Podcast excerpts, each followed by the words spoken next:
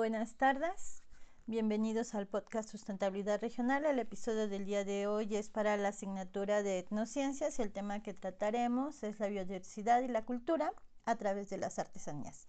Las instrucciones son fáciles de seguir. Primero, descargar la presentación PDF que va a ser enviada. Segundo, escuchar el podcast.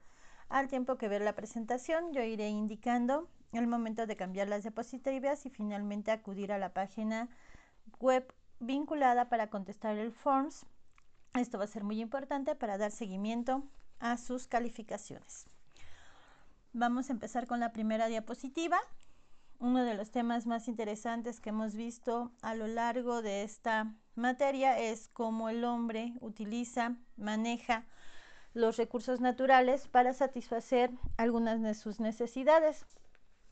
Y una de sus necesidades o de los servicios ecosistémicos que presta esta biodiversidad, pues son los aspectos culturales. Esta presentación es una de las que más me gusta porque se ve la relación tan íntima que se puede establecer entre el hombre y la naturaleza y que se expresa en procesos tangibles como las artesanías. La presentación la realizó el maestro en ciencias Israel Cárdenas Camargo. La siguiente, por favor.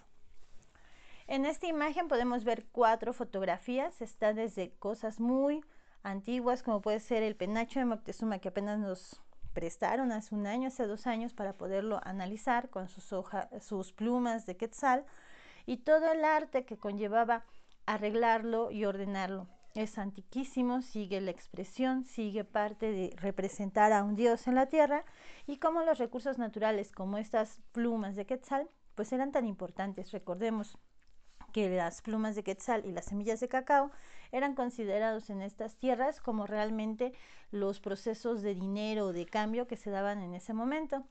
Tenemos las palmas transformadas en chiquihuites con colores y formas. Tenemos palmas, tenemos madera tallada para poder realizar cosas cotidianas como puede ser las tortillas o colgar a un bebé o poner el pan o la fruta en los canastos o los cestos y juguetes, ¿no? Nosotros somos tan inventivos que también transformamos estos recursos naturales no solamente para comer y vestirnos o para tener medicamentos de ellos, sino también para satisfacer otras necesidades, hasta como el juego puede ser, o representaciones de los grandes señores como el penacho. ¿Le podemos cambiar, por favor? Eh, el uso de esta biodiversidad y cómo se relaciona con el conocimiento tradicional. Y me gusta muchísimo esta definición. La vamos a leer, por favor. Si la pueden anotar por ahí. Me parece que para algunos de los trabajos de titulación que se quieran realizar, pues esta es una definición que se da por la, eh, el convenio de la biodiversidad y es muy atinada. El conocimiento tradicional se refiere al conocimiento, innovación y prácticas de las comunidades indígenas y locales relacionadas con los recursos genéticos y naturales, lo que hace que un conocimiento sea tradicional no es su antigüedad, sino que constituyen una parte dinámica y vital de la vida de muchas comunidades. Es una forma de conocimiento que tiene un vínculo basado en la tradición como una determinada comunidad. Es un conocimiento originado preservado y transmitido en una comunidad tradicional, una comunidad puede considerar estos conocimientos para formar parte de su identidad cultural y espiritual, y esto se traduce a través de las artesanías. Es decir, lo que hace un conocimiento realmente que sea tradicional es la relación que tiene la comunidad con él y cómo expresa sus procesos culturales y de identidad a través de ellos. En su momento hablábamos de esta parte de la cultura blanda y que iba adoptando plantas, por ejemplo, el haba, ¿no? que ya le habíamos puesto nosotros hasta nombre en Mazagua. Entonces el conocimiento que se generó del haba no tiene nada que ver con que tenga la antigüedad en el lugar, tiene que ver más bien porque es parte de la identidad de la región, ya no se concibe cultivar el maíz sin cultivar haba. Parte de sus tradiciones ya se verban o generan a través de la utilización de este recurso natural que no por ser originario no representa parte de esta identidad o de este anclaje cultural. Lo mismo pasa con el café en Veracruz, todo el mundo sabemos que es africano, pero se vive toda una cultura y un ambiente de café distinto en estas regiones donde se cultiva y donde es el eje principal de las actividades económicas ¿no? de esta región. Esta definición por eso me parece bastante atinada, no solamente habla del conocimiento indígena, también habla de los procesos locales, porque ya vimos que muchas comunidades con esos procesos de migración pueden ya no ser tan tradicionales o tan indígenas, y que nos referencia a este conocimiento como algo vivo, ¿no? que ya lo habíamos visto y que para poderlo mantener, pues se siguen realizando estas actividades. Vamos a darle la que sigue, por favor. La elaboración de las artesanías entonces va a ser una expresión de la relación, como les platicaba, entre los seres humanos y sus recursos naturales. También hace uso de herramientas que pueden ser diseñadas, obtenidas de estos recursos naturales, materiales auxiliares de otras zonas y por supuesto de su conocimiento tradicional. Eh, con esta actividad puede darse a conocer su cosmovisión y de esta manera plasmar sus diseños. En estos procesos la técnica de apropiación, extracción y transformación de los recursos naturales son importantes debido a que son las técnicas y las herramientas las que permiten el producto obtener al final este proceso con las características únicas de cada comunidad. Eso es bastante interesante y además se sigue moviendo, ¿no? Pensemos en las máscaras que se usan en Temascalcingo para el baile de los chitas. Todo el mundo, bueno, espero que sepan que cortan el agave, lo cortan a la mitad de un agave maduro de más de 15 años, pueden obtener dos máscaras. Estas las tallaban antes, pues con cincel y con martillo. Hoy lo que hace el señor, que entrevistó en su momento Itzel, es utilizar el taladro, utilizar eh, las pulidoras, ¿no? Y le dan otro contexto. Siguen siendo las mismas expresiones, pero ahora ya sin tanto trabajo y modifican sus formas de transformación. Otra de las cuestiones es que el lacado que se ve en Michoacán, por ejemplo, pues no era de la región, se trae de Europa, pero los modelos y los diseños y la diestridad o lo diestro que son los maestros para hacerlos las pinturas a mano sobre las lacas es impresionante, ¿no? Entonces, esto también es vivo y se va modificando y se va cambiando y se va expresando no solamente con el recurso natural que se utilice, sino también con la forma en que se extrae, se transforma y se le da el terminado final que va teniendo como su marca propia, ¿no? Pensemos en los textiles, también muchas comunidades bordan en punto de cruz, pero se puede identificar dos huipiles o dos este, blusas elaboradas por diferentes comunidades. Mm, vamos a darle la que sigue, por favor. Esas son las lacas, la que les decía de este laqueado, pues viene de Europa, nos lo apropiamos y damos este tipo de características, ¿no? El uso de las artesanías se pueden hacer caracteres o trabajos de estudio etnobiológico donde podamos nosotros rastrear desde dónde viene el recurso natural, poder plantear las cajitas de oninala que me gustan tanto, pues ya sabemos que el árbol que utilizan pues es un copal, está en peligro de extinción. Se puede analizar cómo lo hacen, cuál es el proceso, en dónde están impactando y se pueden proponer nuevas soluciones para su aprovechamiento. O lo del rejalgar que llegamos a hacer en su momento, ¿no? También es una artesanía es parte ya de su conocimiento tradicional, no porque sea viejo, eso lo llevan haciendo apenas alrededor de unos 15 años, pero ya es parte de su identidad cultural dentro de estas celebraciones decembrinas que se hacen en Tlalpujahua. Y se tiene que buscar la forma en que se aprovechan las personas el rejalgar para tratar de que se haga un manejo sustentable. Desafortunadamente en muchos de los procesos de aprovechamiento de realización de las artesanías, pues no hay un enfoque sustentable. Las personas van, lo utilizan y nunca se fijan en la tasa de recuperación de las plantas, ni siquiera lo entienden o lo presumen, ¿no? Y caemos en la desarticulación de la información que impide conocer realmente el impacto que se está generando al estar produciendo estos productos finales, ¿no? Lo que pasó con Rejalgar dos, tres familias lo comenzaron a hacer, comenzó a tener éxito en el mercado, más familias comienzan a hacerlo, pero jamás se preguntaron si podían hacerlo o no podían hacerlo o cómo lo estaban haciendo los otros, ¿no? Y entonces tenemos ahora en Tlalpujahua pues toda una variedad de venados con diferentes terminados, diferentes calidades, diferentes plantas, incluso ahora por el problema de rejalgar que ya no se tiene, diferentes puntos de comercialización que vuelven injusto la propia competencia entre ellos y ahora también están volteando a ver otros recursos naturales. Si ustedes han ido, al menos el pasado diciembre, pues ya veíamos los escapos florales del maguey, ya veíamos la pingüica cortada en pedazos, que son también toda la de la región, veíamos también eh, lianas que se están utilizando, ¿no? Vamos a hacer una pausa.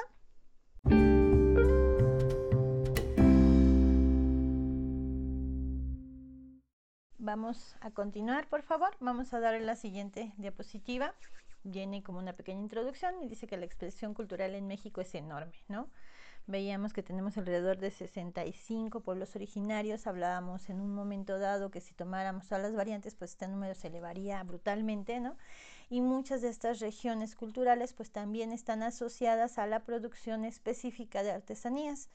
En esta actividad la relación con el medio ambiente es tan vieja como la propia historia del hombre, ¿no? Si bien lo primero que comenzamos a hacer fue alimentarnos, lo segundo que hicimos fue generar instrumentos, cosas para adornarnos, cosas que nos representaran y expresiones de nuestras cosmovisiones. Esto va a implicar siempre pues la transformación de la materia prima, eh, va a tener temas que se expresan artísticamente y se vinculan con las representaciones sociales de la propia naturaleza. Yo les platicaba en su momento que en algún punto traía una blusa muy bonita, de las que me gusta, que es Israel, que es de tortillas, de chapas de colores vivos morados y un señor de estas comunidades me preguntó si sabía qué simbolizaba el color, ¿no? Y me decía que era para una mujer casadera, que si yo estaba buscando marido. Entonces ya no supe qué contestar, pero también perdemos o olvidamos que estos simbolismos o estas formas o simplemente como lo hacemos aquí en la, o lo hacen en la región, yo no lo hago, el bordado de cruz pues tiene una representación y los colores que se usan también están dados para un contexto social específico, ¿no? Vamos a darle a la que sigue. El manejo de estos recursos naturales es hoy en día uno de los temas más importantes en la agenda de los países, ¿no? Eh, escuchaba la conferencia que dio hace unos días el doctor Rodolfo Dirson y hablaba que vivimos en un momento muy importante por la gran diversidad biológica que habita este planeta, que históricamente es el momento en donde más vida o expresiones de la vida hay en el planeta y que esta biodiversidad es única e irreemplazable, ¿no? Y que desafortunadamente en nuestra tasa de extinción como humanos pues hemos acelerado este proceso. Entonces decía él que como humanidad hemos atravesado y hemos superado en otros momentos pues cambios climáticos globales y aquí estamos pero que la pérdida de la biodiversidad no lo vamos a poder sobrevivir tan adecuadamente ni vamos a podernos adaptar de este, estas circunstancias, ¿no? Entonces sí es importante ver qué es lo que se está utilizando en estas artesanías, cómo se puede llevar a un manejo sustentable de ellas. Porque tenemos que entender que la producción de las artesanías pues no es una actividad aislada, en muchos casos, como los ejemplos que hemos estado viendo, pues involucra el aprovechamiento de estos recursos naturales, tiene un efecto sobre los medios ambientes locales que afectan a su vez a la salud de los artesanos y que pueden afectar incluso la salud del medio ambiente o de los ecosistemas en donde están y que se generan problemas incluso económicos como lo veíamos con el ejemplo del rejalgar, ¿no? Las máscaras también de este mascalcingo, si las buscan en Mercado Libre que hizo el ejercicio está Itzel, pues llegan a valer hasta 3 mil pesos, 4 mil pesos, vendiéndolas al extranjero, ¿no? Pero esto llevaría a un saqueo mayor de los agaves, que de por sí ya no hay casi en las comunidades y tienen que ir más lejos las personas. Y se va disminuyendo la calidad.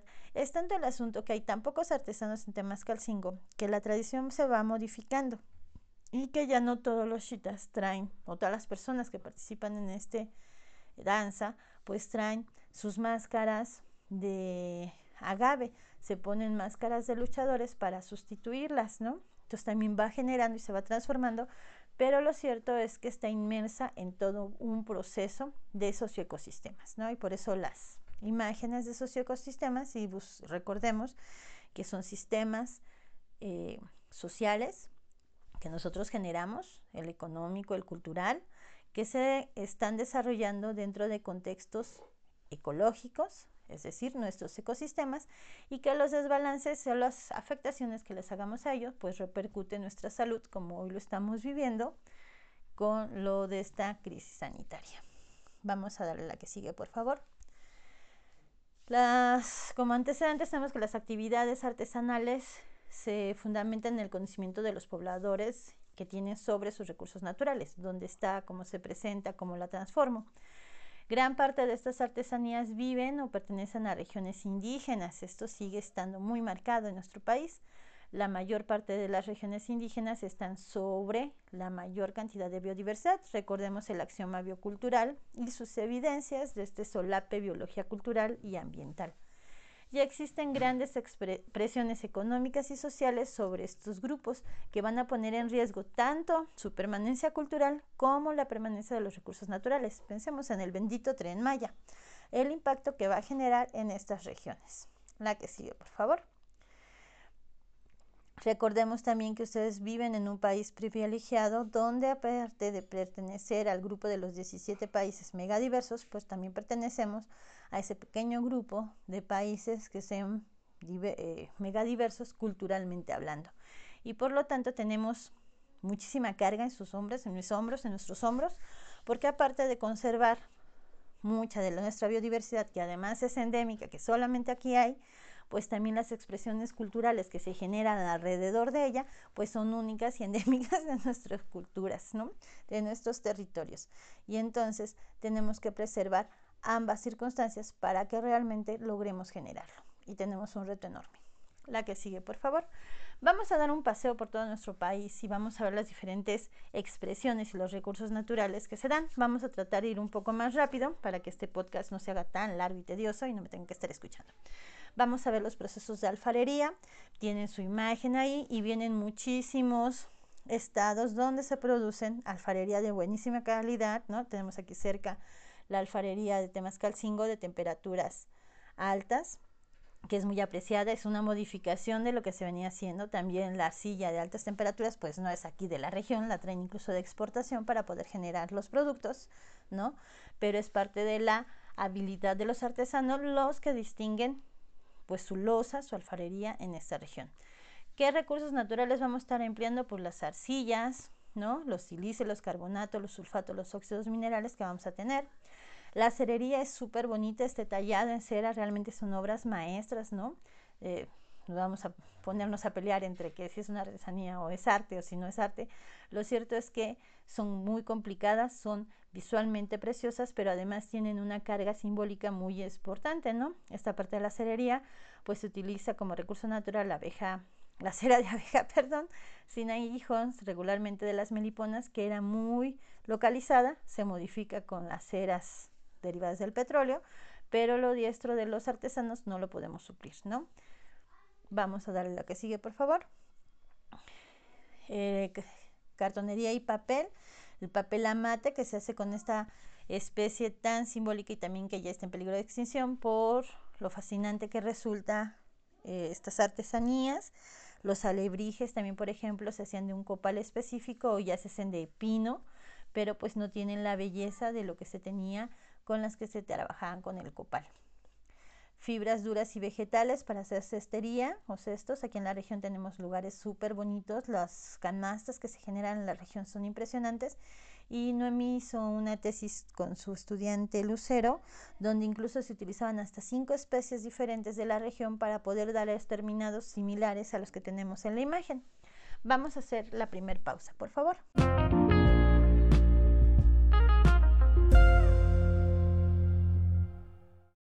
Vamos a continuar, vamos a dar la que sigue, por favor. Vamos a ver representaciones precisamente pues de estos alebrijes. Este alebrije es impresionante, parece una mangosta, ¿no? Y representa pues estos sueños, estos demonios de estas personas, pero es típico de Oaxaca. O sea, vemos un alebrije y pensamos en Oaxaca.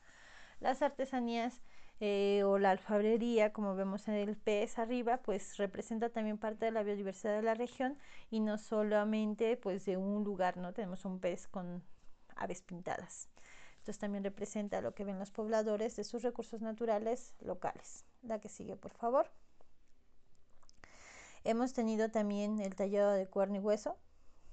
Vamos a pegarnos, ¿no? Vamos a sufrir juntos.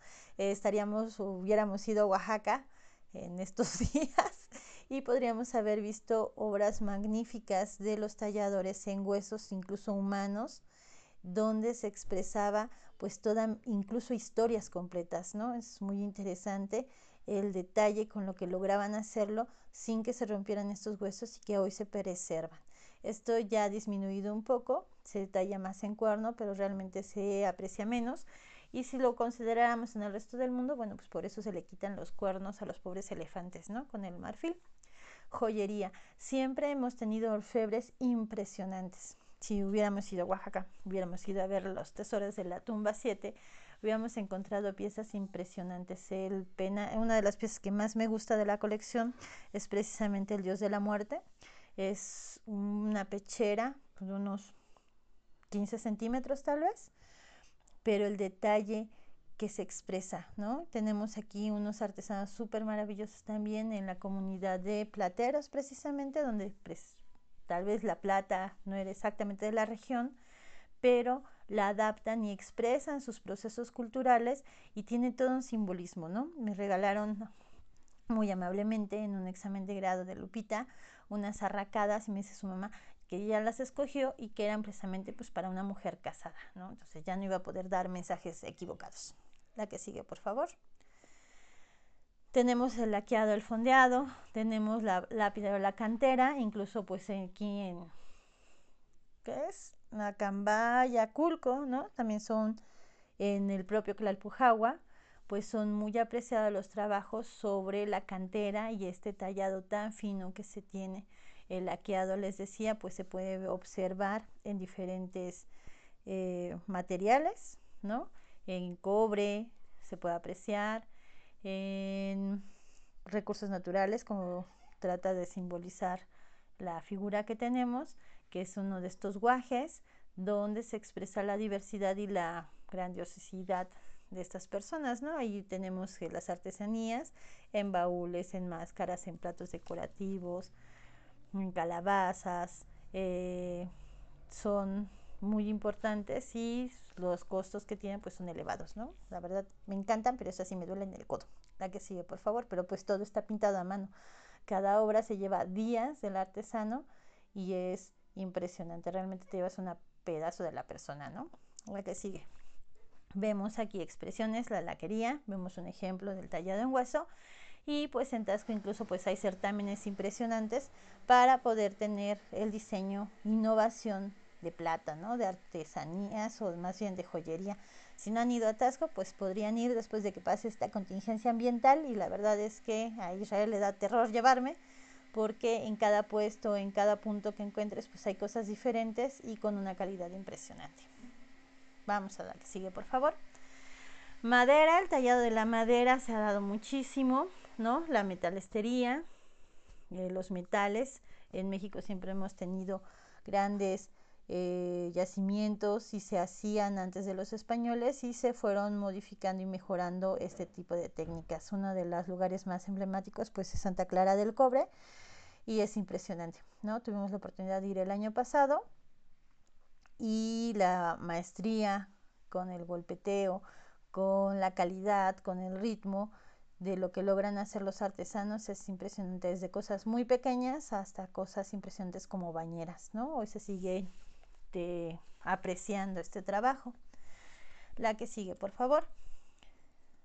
Está la batería y peletería, el trabajo con las pieles, también es muy apreciado en México, los pitillos, ¿no? Los que todo el mundo le gusta eh, tener o montar a caballo, pues no puedes montar a caballo si no tienes un buen cinturón. Parece que también en México tenemos muchos artesanos en chapas, hay cosas preciosas sobre piel en los tallados y diseños que se logran hacer. Y textiles, bueno, pues ya ni hablemos, ¿no? Ya saben, también voy a ponerme a llorar, estaríamos quitándome la tarjeta Israel porque hubiéramos ido a Oaxaca a comprar millones de eh, procesos textiles. ¿no? En el Estado de México también tenemos zonas muy interesantes en donde se hacen los rebozos. Y aquí también en la región pues son reconocidas las artesanas que se dedican a hacer los textiles de aquí. Por favor, la siguiente.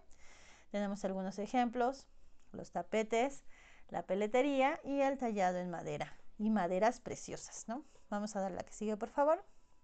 El soplado en vidrio, también en Clalpujagua, pues parte de estas artesanías de las esferas, seguramente son de las más sencillas, pero también tenemos artesanos donde se hacen otro tipo de instrumentos o de artesanías a través del soplado de vidrio.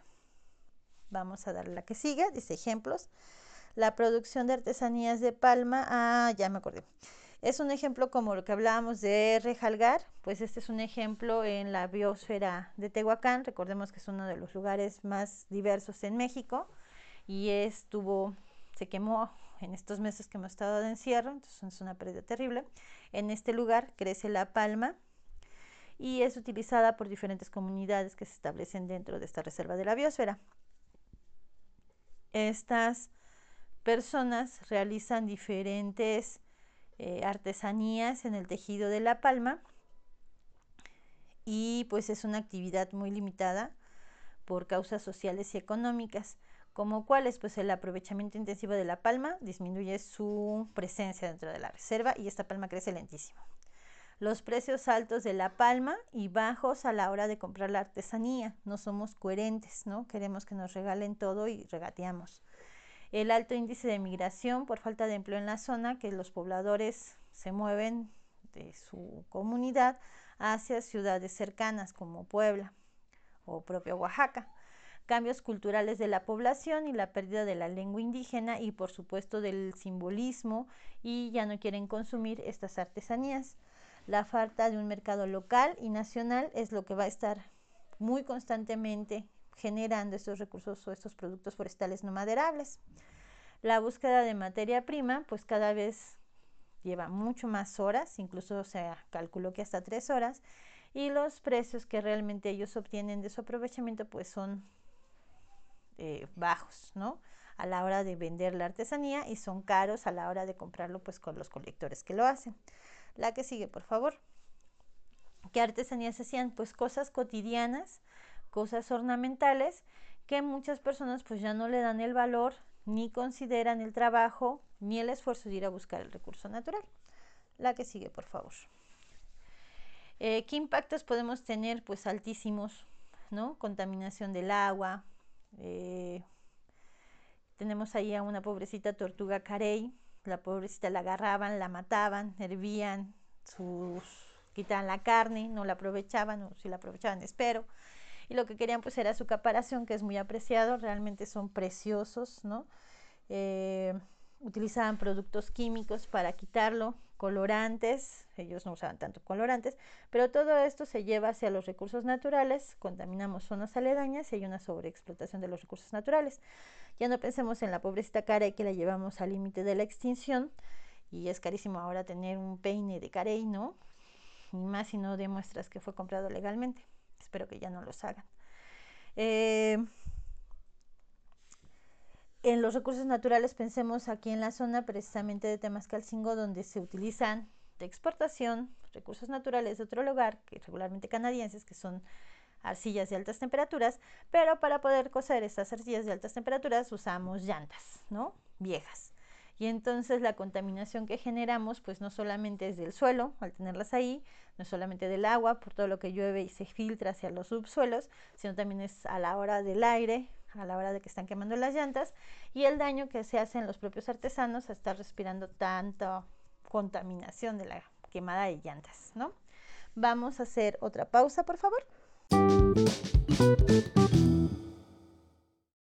Vamos a continuar, por favor. Vamos a darle a la que sigue. El impacto de la producción, bueno, hablábamos de esta emisión de los gases, el sector artesanal se vuelve víctima y causante de esta emisión de gases, la falta de alternativas viables, eh, el horneado de piezas donde los artesanos se podrían juntar y en una sola tanda, ¿no? Eh, todos coser sus piezas, pero no quieren hacerlo, nos falta tejido social para que podamos hacerlo. En su momento, Relder, que era jefe de arte, pues nos cuestionaba estos procesos, ¿no? Que por qué no íbamos y hacíamos intervenciones y lo llevábamos hacia un proceso más sustentable. Pues porque también sabemos que hay muchísimos escenarios y muchísimas relaciones tanto ambientales como sociales que se están generando y que los llevaron a ese punto. Lo primero que hay que hacer es un diagnóstico y preguntarle a las personas si quieren modificar su forma de vida, ¿no? Él llegó con una super idea de un super horno para todos y que iba a ser a gas. Hicieron las cuentas de los señores y le dijeron que no, que muchas gracias, que ellos seguían con sus llantas, que les costaban tres pesos, que podían hacerlo a la hora que ellos quisieran y no ponerse de acuerdo a una hora específica y que además no tenían que gastar en gas. Entonces también recordemos que vivimos en socioecosistemas y que no podemos llegar a hacer instrucciones dentro de estas comunidades si ellos mismos no se dan cuenta de todo el daño que se están generando, ¿no? Eh, no hay una conciencia a nivel profesional de lo que hacen, ni una profesionalización, ni siquiera reglas de mercado internos que les permitan pues tener un mayor beneficio económico y no tanto, y no tanto daño ambiental para poder hacer su actividad. Vamos a dar la siguiente. Aquí vamos a comenzar con cuadros y es el resultado de un estudio que pidió Conavio hace bastantes años. Este estudio, si no mal me acuerdo, es del 97. Y lo que hizo estas personas, que yo deberíamos volverlo a hacer, ¿no? Eh, se fueron por todo el país, fueron por todos los estados y estuvieron viendo que utilizaban los pobladores para hacer sus artesanías. Entonces vamos a ver solamente rasgos muy grandes. Ustedes ya con calma ven estas tablas, porque incluso en la presentación no se van a ver tan bien si los hubiéramos proyectado cómo se van moviendo los números, ¿no? Podemos ver en este primer cuadro los estados, si se usan plantas o animales, para hacer esta elaboración de las artesanías. Vemos que el que más tiene, siempre se me pierde, es Sonora, aunque usted no lo crea, con 160 y que usan muchas más plantas, 118, 118 especies y 42 de animales, ¿no? Eso es impresionante. Mientras que el Estado de México, donde estamos, así, ah, tenemos 42 plantas, 3 animales y tenemos un récord de 45 especies a utilizar. La que sigue, por favor. Eh, por zonas ecológicas, les recuerdo que nos gusta dividirnos por varias circunstancias. Vamos a ver que las que más están obteniendo de estas circunstancias o saqueando para hacer las artesanías realmente de las familias botánicas, eh, pues es la selva cálida subhúmeda, la templada subhúmeda y las zonas áridas. Vamos a ver la que sigue, por favor. Eh, de animales, los que más se ven afectados son los insectos, no cierto, los invertebrados marinos y después los insectos. Eh, tenemos un buen aprovechamiento de reptiles y de mamíferos, ¿no? En Michoacán me tocó ver a una pobre rana disecada para hacer un portaplumas, ¿no? A mí no me gusta, pero bueno, supongo que se vende porque lo siguen haciendo. La que sigue, por favor. Eh, en cuanto a animales también, pero ahora en ecosistemas, vemos que los mm, procesos entre la transición de tierra y mar son los que llevan un mayor número de especies que son las aprovechadas. La que sigue, por favor. Si viéramos nosotras estas especies que se utilizan para hacer las artesanías, cuáles son las que estaban hasta esas CITES del 94, habría que hacer, les digo, un nuevo estudio. Yo me apuntaría, ¿no? Que nos financie con Navio un viaje por todo el país haciendo este recuento. Además le damos cómo lo están elaborando. Eh, pues tenemos bastantes especies que estaban ya en vías de extinción. Seguramente estos números desafortunadamente se elevarán. ¿no? La que sigue, por favor. Uno de los dolorosos pues fue el árbol granadillo, que es súper ornamental, es súper veteado. Si ustedes pueden ver la madera en la imagen es precioso, ¿no? Eh, y, por ejemplo, una pena, tardan 800 años en crecer estos helechos arborescentes y los tiraban para hacer macetas. Hubo un súper trabajo de varias instituciones porque estos helechos, pues, eh, viven en bosques mesófilos de montaña, que como bien sabemos son de los ecosistemas más amenazados. Los pobladores de la región los utilizaban para macetas, y pues el precio que obtenían pues era de 25 pesos la maceta y tardó en crecer el pobre lecho pues unos 800 años, ¿no? Hicieron un proceso de concientización y modificaron hacia el aprovechamiento de otro recurso forestal no maderable, pues con una tasa de recuperación mucho más pequeña, ¿no? La que sigue, por favor. Eh, los animales que están en el CITES, pues también tenemos 30 especies, o teníamos en ese momento. Sigo insistiendo, son datos muy viejos. Eh, taxonómicamente qué especies estaban incluidas. Vamos a darle la que sigue. Y pues una de las penas pues es la Amazonia oratix o los periquitos y que los seguíamos buscando para que hablan, ¿no? Y es una ridiculez esto. Mi familia tuvo, mi abuelo tuvo, mi mamá tuvo y hoy ya no podemos tener, quiero tener, porque realmente pues es un sacrilegio contra la propia biodiversidad, ¿no? Imagínense, no solamente estamos afectando y quitando un elemento de los ecosistemas, sino que también estamos quitando todos los, ah, todas las ah, semillas y árboles que se generan de cuando estos escarifican estas semillas. La que sigue, por favor. Vienen ahí por zonas, es como el resumen general. La que sigue, por favor. Los numeritos ni los voy a ver ahorita, ni ustedes supongo que los van a ver, pero bueno, están las tablas súper generadas y lo que va a esto es que sí son un caso súper específico, ¿no? Lo de Bursera linoleum, que es el árbol para las cajitas de olinala que decíamos, ¿no? Se, extraía también eh, la madera y ahora lo que hacen, pues son súper divertidos. Vamos a leerlo para que ya eso ahorita los contextualice. El aceite originalmente se sacaba de la extracción de la madera, ahora del fruto para el manejo menos agresivo de esta planta. Las cajas son famosas desde siglos, desde el siglo XVI. Se hacen cajas, baúles, charolas y jícaras y me encantan. Se pintan con tintes naturales, el grabado se hace con una punta de maguey, la extracción de la madera ha sido fuertemente desde los años 50 hasta actualmente, ¿no? Estas artesanías se hacen con otra madera, se perfuman con los frutos de estos árboles y se da un aspecto muy similar a las anteriores. Lo cierto es que el impacto fue tan grande, pues que tuvimos que cambiar de recurso natural. Lo mismo pasó con el papel amate, ya no se hace el papel amate de amates, se hace de otra herbácea, incluso ya ni siquiera de un árbol, muy similar al árbol de amate lo que se hacía era cortar o quitar la corteza y vulnerabilizaba muchísimo al árbol y se moría, ¿no? Ahora la otra, pues ya nada más machacan los tallos, la otra se regenera, al otro año esté lleno otra vez de esta planta y la pueden seguir aprovechando. Vamos a darle la que sigue. Lo que tenemos que estar pensando cuando nosotros apoyamos o no apoyemos estos procesos de extracción o de elaboración de artesanías a partir de recursos forestales no maderables, pues es el agotamiento de este recurso, ¿no? que se extraiga menos cantidad y se busquen áreas más alejadas. Eso es un problema social que se va a generar y se va a repercutir en mayores costos. Podemos sustituir como una alternativa de este recurso natural limitado con tasas de regeneración muy altas o muy largas a otros con tasas de recuperación más cortas y sustituir incluso por eh, materiales sintéticos como está pasando en Temascalcingo.